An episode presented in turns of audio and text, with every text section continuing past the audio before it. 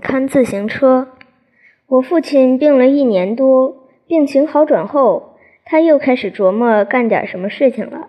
开始，他干看一本书挣一分钱的摆小人书摊的生意，后来又干起看自行车的生意。我上初中时，父亲竟靠看自行车，每辆收费两分钱养家糊口。一年天降大雪，我去给父亲送饭。我很害臊，怕遇见熟人。父亲却穿着貂皮大衣，头戴汉塔的皮帽，戴着金丝眼镜，站在风雪之中，就为多挣两分钱。父亲以前常去北京、天津、武汉做生意，是个见过世面的人。